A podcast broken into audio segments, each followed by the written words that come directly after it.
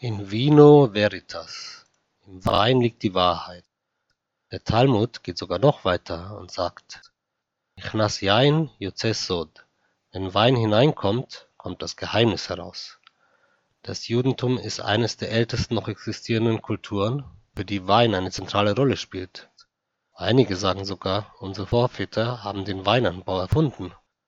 Auf jeden Fall wird im Land Israel, in Eretz Israel, auch heute, tausende Jahre nach den biblischen Avot, noch auf teils denselben Hügel und teils nach denselben biblischen Methoden Wein angebaut. Wein kommt bereits in der Geschichte von Noach vor und wird auch im Talmud und in halachischen Quellen sehr intensiv diskutiert. Bis heute. Unser Podcast wird sich nach einer historischen Einführung mit den meisten relevanten Fragen zu Wein im Judentum beschäftigen. Was macht einen Wein koscher? Und was drin? Welche Bracha sagt man auf Wein? Und was ist dabei zu beachten? Was sind die Halachot für Wein am Schabbat, zu Purim, Pessach, Rosh Hashanah und überhaupt zu Mordim? Wann ist Wein verboten? Tipp, es hat etwas mit dem Beta Mikdash zu tun.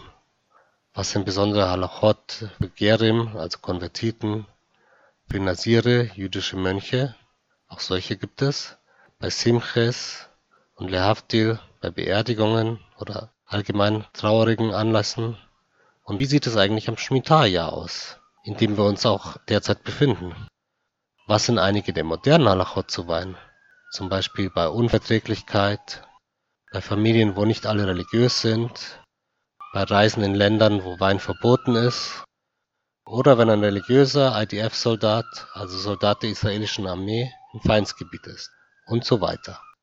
Zum Schluss werden wir kurz die Geschichte des koscheren Weines bis heute beleuchten, sowohl in Eretz Israel als auch im Ausland. Und auch um Manischewitz kommt man nicht herum. Wir wünschen allen Zuhörern viel Spaß und dass es inspirierend und lehrreich ist.